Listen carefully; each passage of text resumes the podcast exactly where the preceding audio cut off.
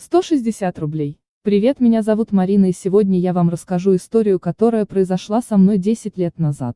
У меня в доме установлен домофон. Мне казалось, что это более или менее защищает от разной нечисти. Недавно ко мне пришла подруга. Мы пили чай, болтали, и вдруг зазвонил домофон. Я предположила, что это сестра, и сказала в домофон, в шутку, угрозыск. Там очень смутились. А потом женский голос представился соседкой, живущей на шесть этажей ниже, и попросил открыть так как. Их код не работает. Я пожалела бедную соседку и открыла. Прошло полчаса, мы с подругой заболтались. И когда раздался звонок в дверь, я совершенно забыла о том, что недавно кого-то впускала в подъезд.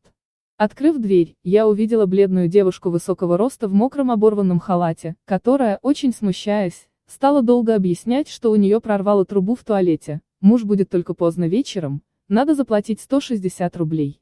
Не могу ли я ей одолжить? У меня не было тогда денег, и она попрощалась, извинившись.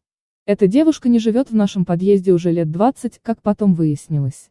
Она утопила себя в ванной, будучи неспособной выплатить колоссальный по тем временам долг 160 рублей. Мой друг рассказал мне, что даже зимой такие призраки приходят группой в подъезд, и женщина переодевается в домашний халатик.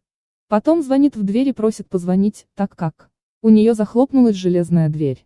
Если ты откроешь ей дверь и поможешь, то она утопит хозяина.